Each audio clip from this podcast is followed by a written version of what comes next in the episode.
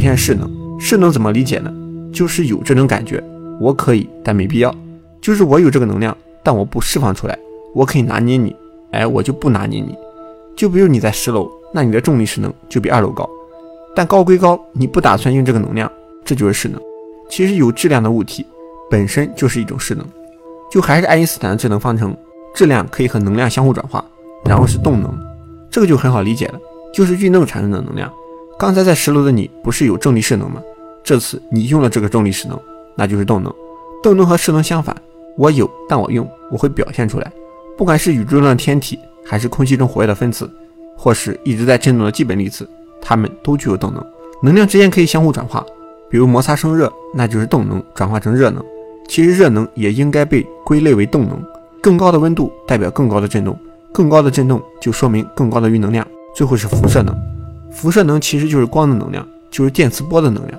比如说燃烧时火产生的热量，太阳照到地球上的光，医院里用的 X 射线。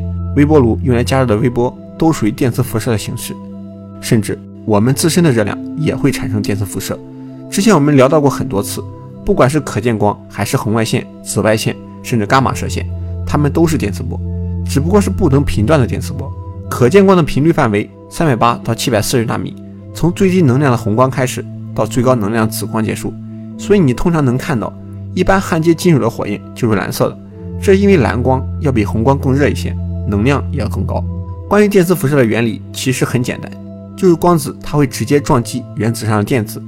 之前我们也有讲过光电效应，光和电是可以相互转化的，因为光子会因为电磁频率的不同，携带的能量也是不同的。如果有一个合适的能量，电子就会吸收光子，并产生移动，获得能量。这也就是我们通常所说的电离辐射。每种元素的电离辐射其实是不一样的。所以我们可以通过接收到的光谱确定这是什么元素反射出来的光。就比如我们视频中这几个元素，光谱特征就好像他们的身份证一样，出生之时就已经确定了。所以天文学家就可以通过这种特殊的 ID 来观测地外天体的物质构成。就比如之前天文学家说发现金星大气中有磷化氢，就是通过光谱分析找到了磷化氢的光谱 ID。虽然我们讲了三种能量，其实归根结底还是两种。怎么理解呢？